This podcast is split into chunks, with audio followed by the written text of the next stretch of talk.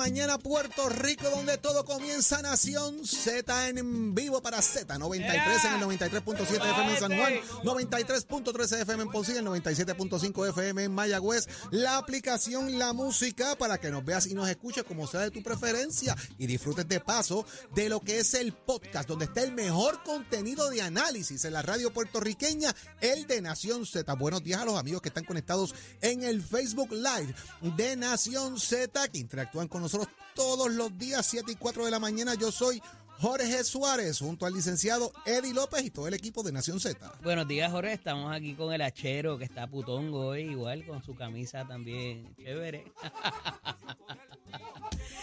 Un privilegio estar con ustedes una nueva mañana. Hoy 7 de octubre, viernes 7 de octubre del año 2022. Mucha información, muchas entrevistas para ustedes. El Facebook Live y las líneas telefónicas están calientes. 622-0937, 622-0937. También el Facebook Live de Nación Z. Dele share y like para que pueda recibir nuestras notificaciones. Y levántate que el despertador te está velando y se acaba el tapón, Jorge Suárez. Ahí está, señor. Usted salga temprano de su casa, que es viernes. Cualquier cosa puede pasar, pero si usted quiere saber lo que está pasando en Puerto Rico, aquí está nada más y nada menos que Carla Cristina con todos los titulares. Buenos días, Carla. A que se acabó el tapón. Buenos días, Jorge Eddie. No, Eddie, al contrario, el tapón está, está empezando. color de hormiga brava. Ah, ¿y qué Ah, color pues. es ese? Pues no sé cómo. Pues según el pues, mapa pues, es pues como no se un acaba, rojo bien oscuro. Bueno, de inmediato pasamos a los titulares. En una vista pública celebrada ayer en la Comisión de lo Jurídico de la Cámara de Representantes, varias organizaciones autodenominadas Provida rechazaron un proyecto de ley que garantizaría el acceso a las terminaciones de embarazos como un servicio esencial de salud reproductiva. El portavoz de la coalición Provida y Familia, Mario Rosado Maisonet, dijo que el Estado debe obligar a las mujeres a parir. De otra parte, varios expertos advirtieron ayer que el estado de los vertederos de la isla es de alta preocupación debido a que en los pasados cinco años han experimentado una marcada disminución en la capacidad de almacenaje, no solo por los disturbios atmosféricos, sino también por la destrucción causada por la actividad sísmica, a la vez que destacaron que el incremento en la generación de basura y escombros es alimentado por las prolongadas interrupciones de los servicios básicos de electricidad y agua potable. Por otro lado, analistas de la industria de la gasolina coincidieron en que el precio de este líquido volverá a aumentar en las próximas semanas debido a la reciente determinación de la Organización de Países Exportadores de Petróleo de recortar su producción en 2 millones de barriles diarios, la recuperación de la demanda china, el fin de la liberación de la Reserva Estratégica Estados Unidos y la próxima prohibición de la Unión Europea a las exportaciones del crudo ruso.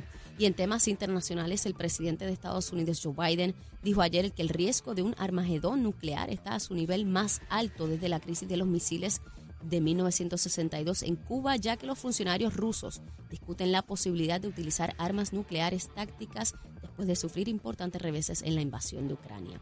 Para Nación Z, les informó Carla Cristina. Les espero mi próxima intervención aquí en Z93. Somos du- du- du- duros en entrevistas y análisis. Nación Z. Nación Z. Por el la música y la Z. Ya estamos listos aquí, 7 y 7 de la mañana. Óigame, eh, ayer la juez Judith Dane, quien es ayudante precisamente de la jueza Laura Taylor Swain, determinó que nueve entidades empresariales pueden participar como amigos de la Corte en un litigio entablado por la Junta de Supervisión Fiscal para que se anule lo que es la reforma laboral. Como bien usted sabe, el gobernador de Puerto Rico firmó esta reforma eh, laboral. El presidente de la Cámara, Rafael Tatito Hernández, se ha convertido en una de esas entidades como amigo de la Corte, la Cámara de Representantes, y entiende él que es crucial litigar activamente en el caso porque la Junta de Supervisión Fiscal insiste en extender más allá de sus facultades bajo ley los trabajos que tiene aquí. Óigame, no, no se puede meter lo que no le toca, es lo que dice Tatito. Dentro de las entidades que están, óigame, en contra en este caso de que esta ley se firme y que son amigos de la Corte, está el Centro Unido de Detallistas de Puerto Rico, que intentaron obviamente sin éxito que el gobernador eh, detuviera eh, la firma de esta ley. También está el Centro Unido de Detallistas, está la Asociación de Restaurantes eh, de Puerto Rico, la Cámara de Mercadeo, la Industria de Distribución de Alimentos MIDA, la Asociación de Teles y Turismo de Puerto Rico, la Asociación de Hospitales, la Asociación de Distribuidores y Concesionarios de Automóviles de Puerto Rico, la Asociación Hecho en Puerto Rico, la Cámara de Comercio y la Asociación de Industriales, entre otros. Y para que nos hable de este tema, de la importancia de estar involucrado en esta discusión, está en la línea telefónica el señor presidente de la Cámara de Representantes de Puerto Rico, Rafael Tatito Hernández. Presidente, muy buenos días. Presidente. Buenos días y saludos a todos Puerto Rico. Un placer, como siempre, compartir con ustedes. Eh, la juez Dane dio paso a que se convirtiera en amigos de la Corte, la Cámara de Representantes y su señoría para litigar activamente este tema. ¿Cuál es el beneficio de esto, representante? Bueno, más allá de amigos de la Corte, estamos interviniendo. se nos permiten participar activamente en el proceso. Y esto, pues, obviamente, el, la demanda previa, que fue la demanda de, la, de retiro digno, eh, que era un asunto estrictamente legislativo, pues demandaron a todo el gobierno de Puerto Rico, eh, el, Ejecutivo y las dos ramas, obviamente, legislativas, el Senado y la Cámara. En este caso, una, una forma de, de, una estrategia diseñada para eh, evitar que todas las partes puedan argumentar, solamente demandaron al Ejecutivo. Nosotros, pues, hicimos un planteamiento, mire, esto es un asunto legislativo, esto es una legislación que se eh, comienza en la Cámara, se, se estableció unos acuerdos con el Ejecutivo, se aprobó en dos ocasiones, se retiró para poder hacer las enmiendas, esto es de consenso, y nosotros obviamente tenemos los elementos fiscales y, y, todos los planteamientos obviamente en derecho para poder defender el que esta medida no tiene ningún tipo de impacto al plan fiscal. Y no o sea que el plan de ajuste de la deuda no sufre ningún impacto con esta determinación. No es lo mismo del 2017, cuando se aprueba este paquete de medidas en la administración pasada, donde la deuda no se había comenzado a pagar, donde el, proceso de quiebra había comenzado a radicarse, donde no había certeza si se podía pagar o no, pagar, donde no había certeza si se iba a eh, eh, mantener la credibilidad de la manufactura ni los dineros del Medicaid. Pero presidente, ¿cuánto cuesta? Porque eh, yo puedo saber cuánto cuesta, cuánto le va a costar al erario el pagar el bono Navidad, cuánto va a pagar eh, en, la, en el pago de la deuda.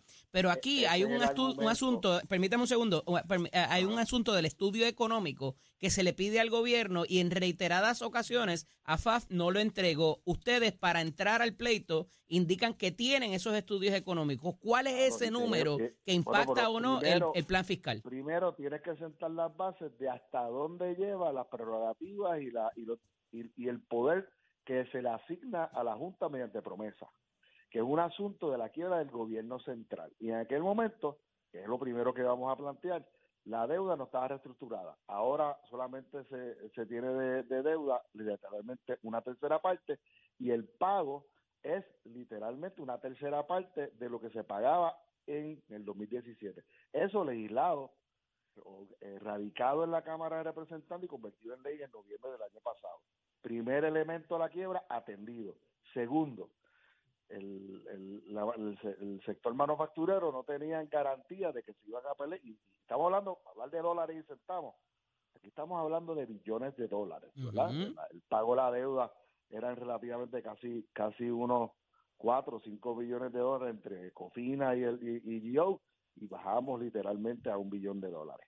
En el caso de, en el, a 700 millones de dólares. En el caso de, de, de, de la de manufactura, eran 2 billones directamente en el 4% de, del, del arbitrio y en contribución sobre ingresos casi un billón adicional, que son 3 billones de dólares.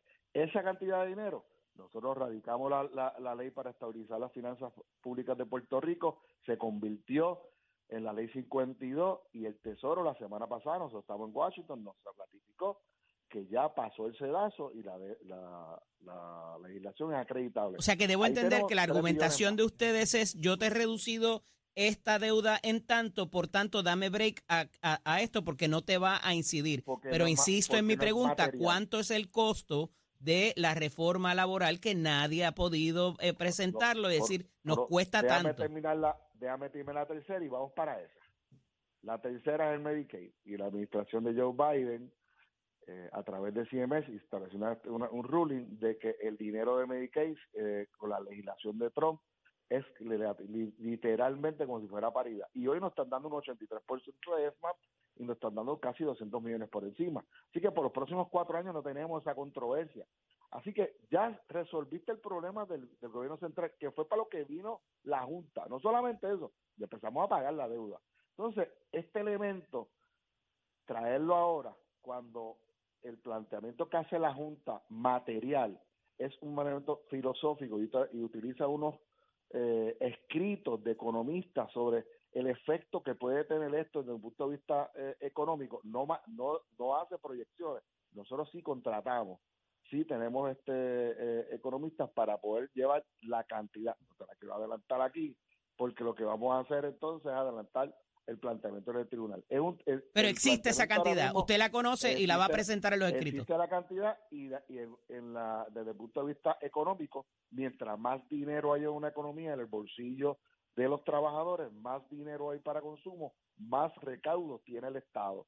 Y nuestras proyecciones no van a que tiene un impacto fiscal, por lo contrario, la medida lo que hace es que le da más dinero al erario, no es que, que le afecta a los recaudos del, gobierno. Por lo contrario, ahora mismo con estos billones de dólares, mientras más los trabajadores tengan en su salario, más va a recaudar en IBU, en impuestos sobre la propiedad mueble e inmueble, en consumo de autos, en arbitrio, en importación, obviamente en todo lo que tiene que ver con, con, el, el, desarrollo de la construcción es más dinero todavía. Así que esa filosofía republicana no, eh, no es aceptable. Nosotros, antes de que tuviéramos la situación fiscal, el Estado de Derecho era el que teníamos cuando la 936, nunca hubo problema. eh, desde el punto de vista este, de que si le quitábamos dinero y derechos a los trabajadores íbamos a poder recaudar más. Es, es que es un planteamiento filosófico y lógico. Y nosotros vamos a llevar nuestra data empírica fiscal para poder demostrar al tribunal. Eso es lo importante, porque ahora vamos a esto procesar.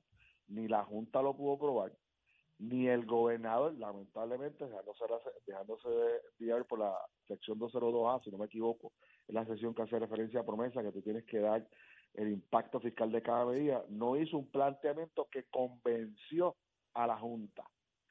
Otro elemento, nosotros acabamos de aprobar una, una legislación en la Cámara, se llama LOPAL, que es la Oficina de, Presupuesto de la Asamblea Legislativa, que precisamente va a evitar este tipo de controversias a futuro, para, para evitar que sea el gobernador el que tenga que estar defendiendo toda la legislación, todas las medidas van a salir con su impacto fiscal para poder entonces ir al tribunal en el momento indicado. Presidente, usted, usted dice... aprobado sobre 3 millones de dólares por la propia Junta para nosotros tener la oficina, así que tenemos el presupuesto para la oficina. Usted dice de igual manera que la Junta se ha excedido más allá de sus facultades eh, por promesa.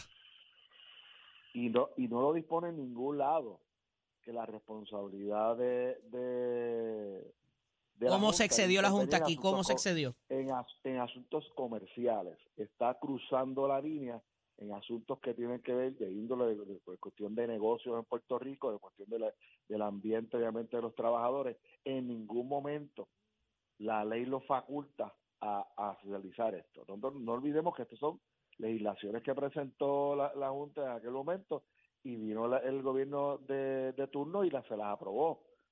Pero el impacto de esto está implementado, vamos a pasar por ahí. El impacto que ha tenido esto desde el 17 para acá ha sido ninguno. Nadie me puede decir a mí que por haberle quitado derechos a los trabajadores en los, primeros cinco años de su implementación, eh, tuvieron un impacto positivo. Nosotros derogamos esto en, Presidente, se nos acaba el tiempo, pero pero rápido, ¿cómo toma el cómo toma la oposición de los principales sectores del país a que esto se implemente ahora?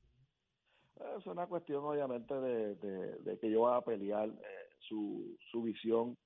Eh, yo creo, y se lo he dicho en un, en un número de ocasiones, que han cometido un error en esta esa determinación, eh, que si continúan con ese radicalismo, no se pueden quejar del otro sector radical que se está levantando, que se está levantando en Sudamérica, que lleva eh, una tendencia en ciertos sectores y se sigue apretando el sector eh, laboral, va a darle combustible a que otro tipo de funcionario electo sea el que domine las posiciones. Después no se quejen, y lo otro es que el, servicio de frente, estos otros grupos, obviamente más enfocados en el, punto de vista no moderado, de un balance de un comercio saludable y un trabajador que, obviamente tiene beneficios, eh, sencillamente está organizado, está recaudando dinero y se está moviendo. Así que yo lo que le dicho es que sean, que sean prudentes, porque después pueden perder hasta la camisa si se monta otro partido, y ya tú sabes que hay un junte por ahí que le va a hacer mucho daño a Puerto Rico si es el que se monta y después entonces le nacionaliza la, la, las empresas. Así que que no se queden después, porque esto ha pasado en otros sitios, está pasando en Sudamérica, Vamos a ver. está pasando en los Estados Unidos también. Algunos Vamos a ver gracias, presidente. presidente. Gracias por estar con nosotros aquí en Nación Z y estaremos muy pendientes. Y, nos queda tema, así que hablaremos eventualmente también de toda esta cosa de la marihuana, de despenalización y otros temas que están pendientes ahí con el presidente de la Cámara. Pero vamos a, continuamos ahora en Nación Z.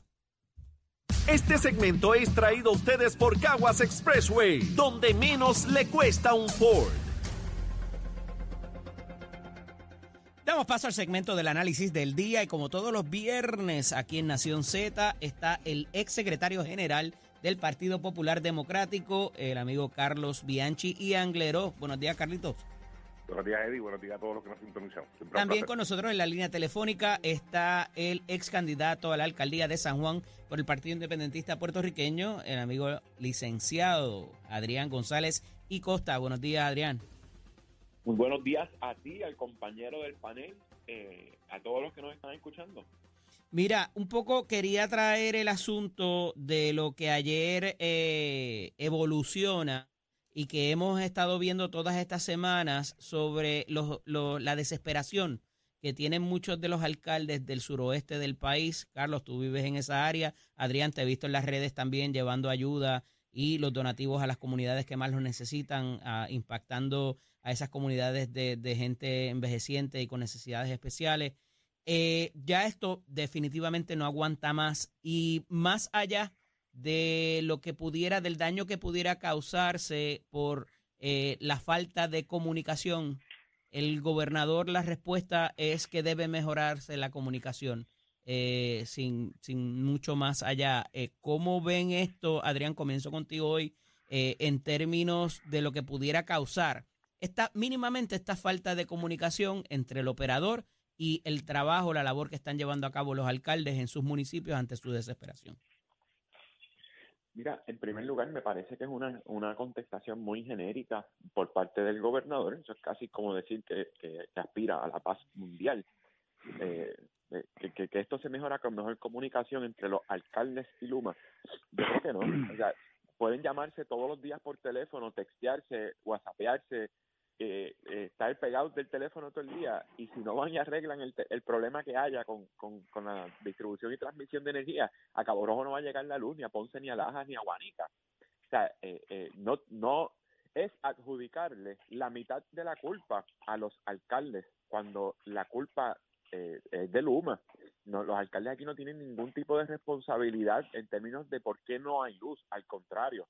Y yo creo que, que, es un aspecto importante cuando se habla de reducir alcaldías y todas esas cosas, piensen en todas, en, en, todo lo, lo, que pasa cuando hay un desastre. Son los primeros que están ahí, son los que dan la cara. y ninguno es de mi partido, pero la realidad es que son los que salen a sacar la cara por, por su gente, incluso tirándose en contra de su partido algunos. Así que eh, eh, eh, no es responsabilidad de los alcaldes. Bianchi, en a esos efectos, ¿esto es algo político? ¿Hay política aquí envuelta? parecería que ya, ¿verdad? Se ha salido de control.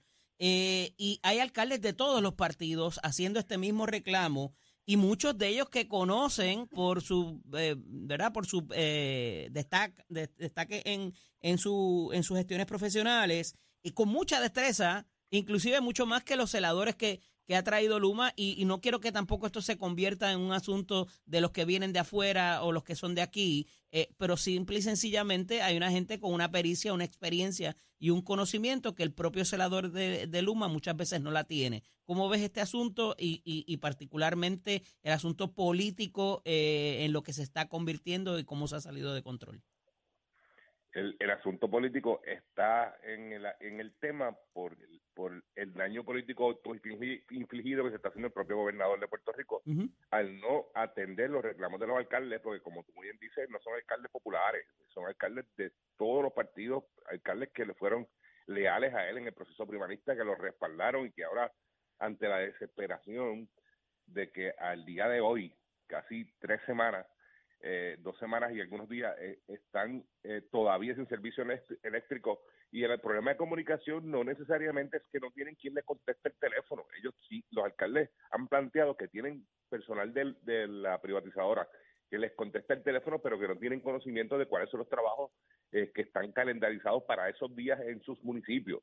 Y ese es el problema, porque los alcaldes están en la mejor disposición eh, de colaborar en el esfuerzo. Probablemente algunos alcaldes han tenido, han tomado la iniciativa de comenzar con eh, trabajos eléctricos, ¿verdad? Con trabajos con las líneas o con los postes del servicio de energía eléctrica, eh, y, otros lo que hacen es colaborando en el desganche, eh, tan sencillo como colaborar en el desganche con el cierre Por eso, porque porque hay, hay, hay dos fases aquí, está lo de la remoción del material vegetativo, tú puedes hasta poner un poste, el problema es cuando pasas a la energización y tú conoces eh, bastante de esto.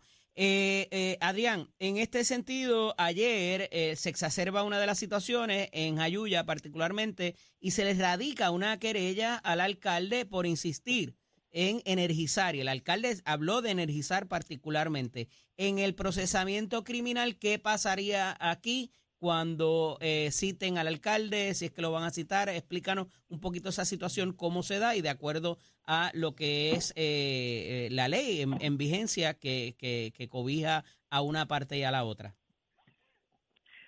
Mira, yo estoy un poco voto en el tema criminal, pero de forma general, Luma estará eh, presentando alguna querella o, radicando cargos alegando que el alcalde está interfiriendo eh, con propiedad de Luma.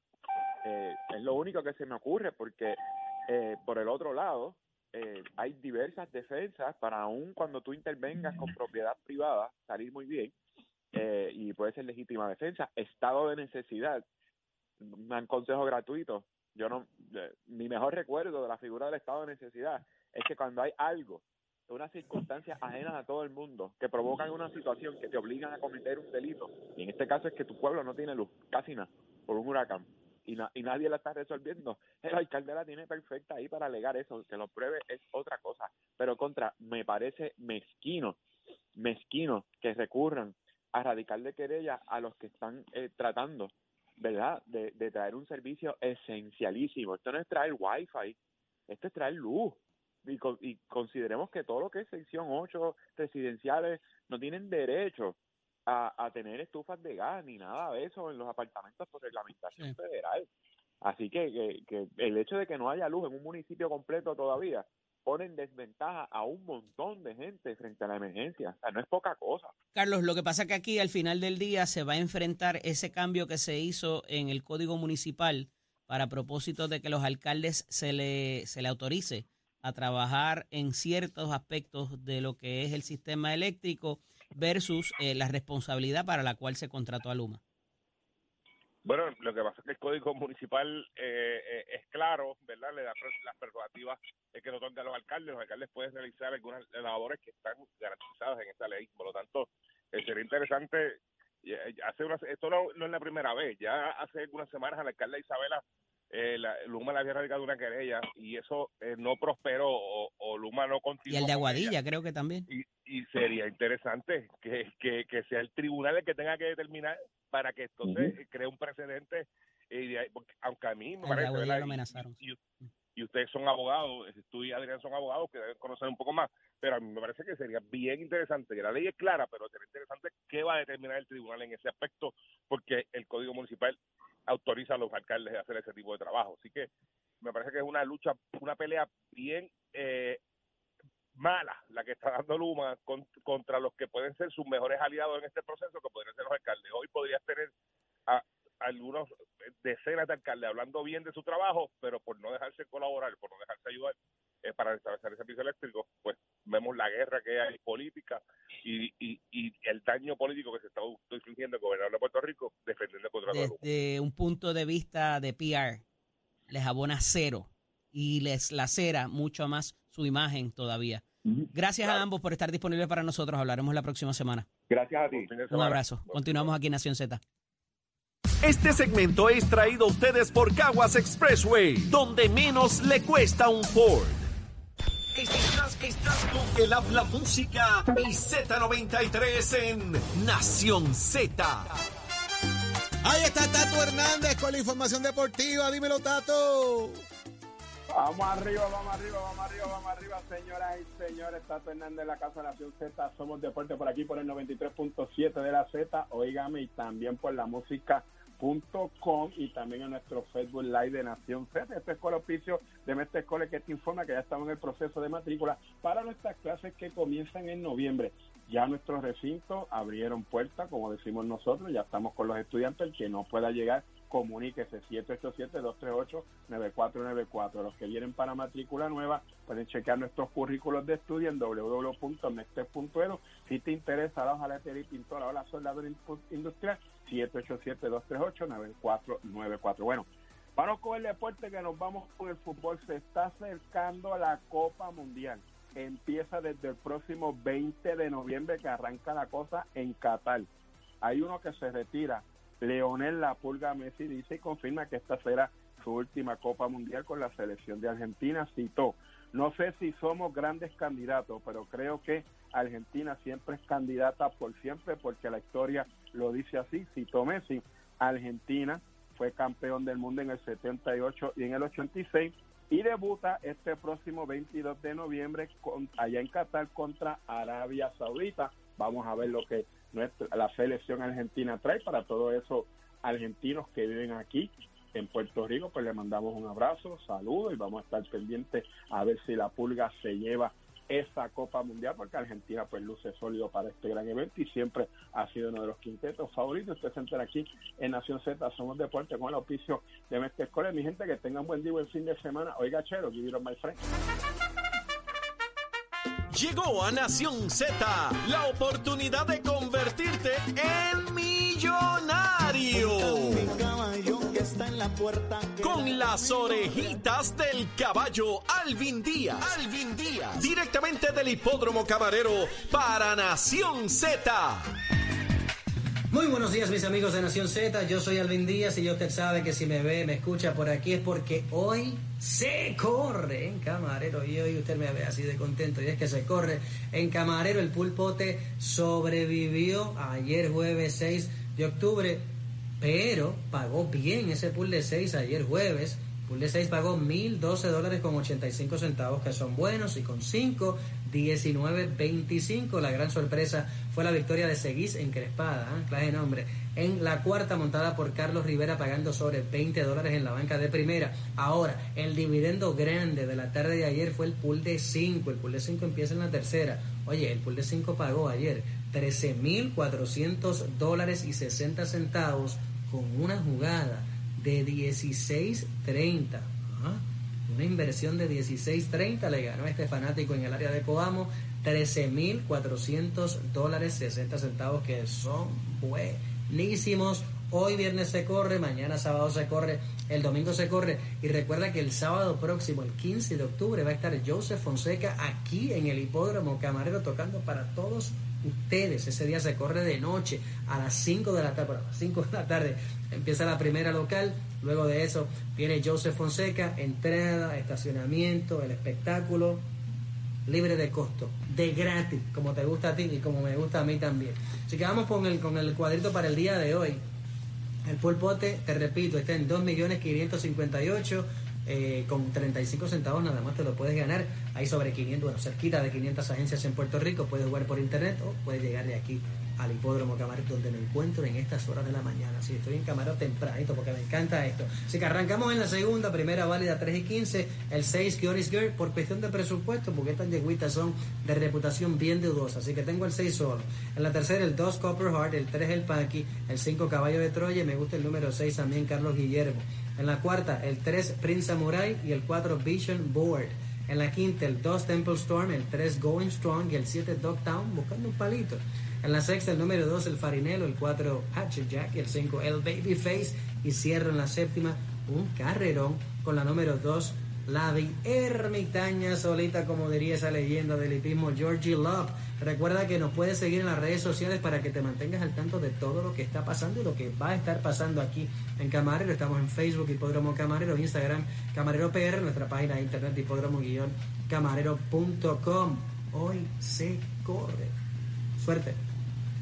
Próximo. No te despegues de Nación Z. Próximo. Próximo estará con nosotros José Galíndez que nos viene a hablar de su evento Desenmascarando el fracaso. Eso es aquí en Nación Z.